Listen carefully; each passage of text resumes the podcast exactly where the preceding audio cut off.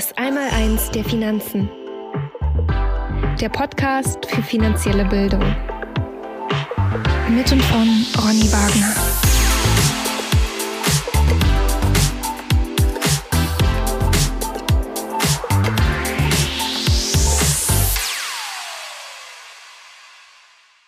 Herzlich willkommen zum Podcast Das Einmaleins der Finanzen.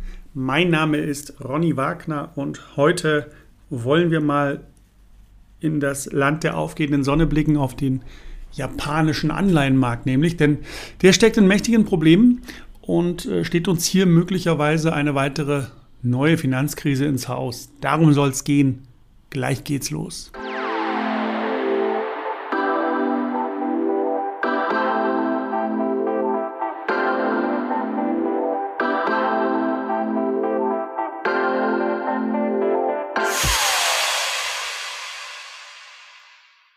Der nach den USA und China drittgrößte Markt für Staatsanleihen steckt in massiven Schwierigkeiten. Die japanische Zentralbank hat US-Dollar verkauft, um den Druck von den Anleihenmärkten zu bekommen. Im Ergebnis hat es dazu geführt, dass man die Rendite relativ niedrig halten konnte. Doch dies erfolgte zu einem sehr hohen Preis. Und dieser hohe Preis war die Abwertung des Yen.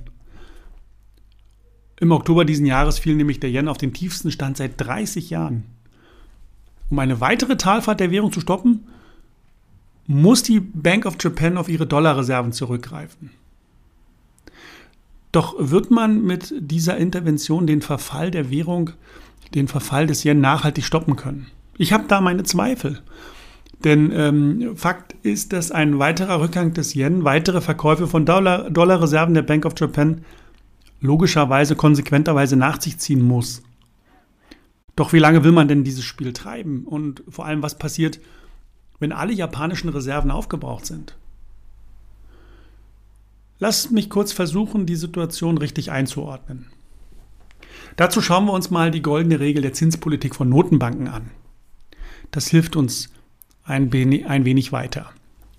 Die Wirtschaftswissenschaften äh, hat, äh, die Wirtschaftswissenschaft hat äh, Ende, Ende der 80er Jahre, ähm, also nach diesen hochinflationären äh, Zeiten und äh, äh, von makroökonomischen Schocks geplagten Weltwirtschaft äh, eben äh, versucht, eine goldene Regel für die Notenbankpolitik zu finden. Die Notenbanker oder, oder die, die, nein, nicht die Notenbanker, die, die Wirtschaftswissenschaftler fragten sich, mit welchen Maßnahmen kann man ein Optimum für die Zukunft fixieren? Also wie schafft man es über einen möglichst langen Zeitraum einen Zustand zu halten? Denn der Zustand, der nach den, der nach den 80er Jahren äh, zu Beginn der 90er Jahre war, für die meisten Ökonomen ein Optimum.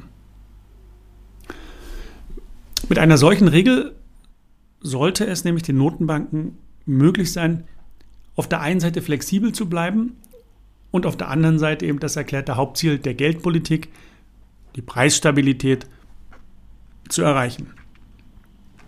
Und diese bedeutende Regel war die sogenannte Tyler-Regel. Sie ist heute unbestritten die wichtigste Formel, um die Zinspolitik von Zentralbanken zu bewerten. Das kann man zum Beispiel auch noch daran erkennen, dass äh, heute Professoren in volkswirtschaftlichen Vorlesungen ihre Seminare über die Geschichte der Geldpolitik ähm, unterteilen. Und zwar in eine Zeit vor der Erfindung dieses Theorems und in eine Zeit danach. Im Kern der äh, Teilerregel geht es darum, dass die Fixierung, dass die Festlegung der Leitzinsen sich vor allem an dem Preisniveau in einer Volkswirtschaft orientieren sollte. Aber andererseits auch auf dem oder nach dem realen Produktionsausstoß. Und das war neu. Denn bis dahin hatte man immer den Wechselkurs ähm, als ähm, Orientierungsgröße herangezogen, aber dem wollte man jetzt weniger Beachtung schenken. Und das war eine spannende Idee, zweifelsohne. Denn sie vereint zwei ökonomische Denkrichtungen, zwei ökonomische Schulen miteinander, die im Kern eigentlich bisher immer als unvereinbar galten. Den äh, Keynesianismus auf der einen Seite mit seinem Fokus auf das Produktionspotenzial einer Volkswirtschaft und auf der anderen Seite die Chicagoer Schule rund um Milton Friedman, die eben ihre Aufmerksamkeit primär auf das gesamte volkswirtschaftliche Preisniveau gelegt hatte.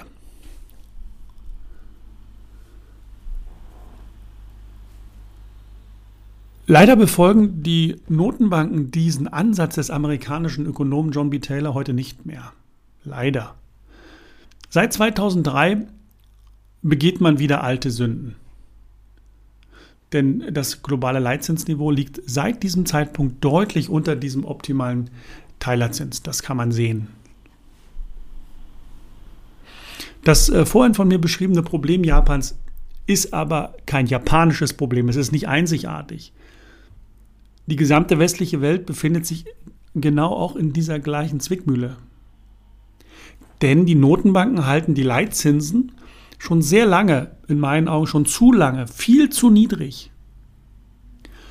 Versucht jetzt der Markt diese Ungleichgewichte auf seine Art auszugleichen, dann kann er das gar nicht, dann können die Marktkräfte gar nicht wirken, denn die Notenbanken greifen sofort ein, intervenieren sofort und verschlimmern damit die ohnehin schon sehr angespannte Situation eigentlich noch weiter.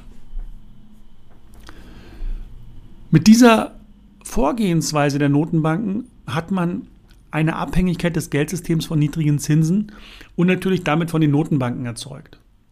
Weil die Notenbanken ja für die Leitzinsfestlegung dann ja auch verantwortlich sind. Doch befinden sich die Währungshüter mittlerweile in einer Zwickmühle, davon bin ich überzeugt. Einerseits haben sie die Möglichkeit, eine Pause bei den Zinserhöhungen einzulegen, nach den doch teilweise sehr aggressiven Zinsschritten in den letzten Wochen und Monaten. Ergebnis wird sein, dass die Inflation dadurch in die Höhe geht. Andererseits können die Notenbanker ähm, allerdings auch die Zinsen weiter erhöhen. Dann wäre das Ergebnis, dass sie die massiv überschuldeten Volkswirtschaften abwürgen.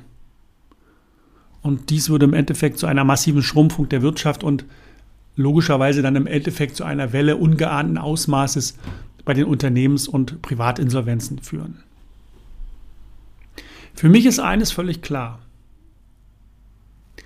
Die Geldpolitik wird zwar offiziell immer wieder das Mantra predigen, sie werde mit aller Macht die Inflation bekämpfen. Doch sie wird es nicht tun, denn letztlich werden die Zinsen weiter unter der Inflation gehalten werden. Und somit werden eben die Ungleichgewichte und Probleme nicht abgebaut, sondern sie verschlimmern sich immer weiter.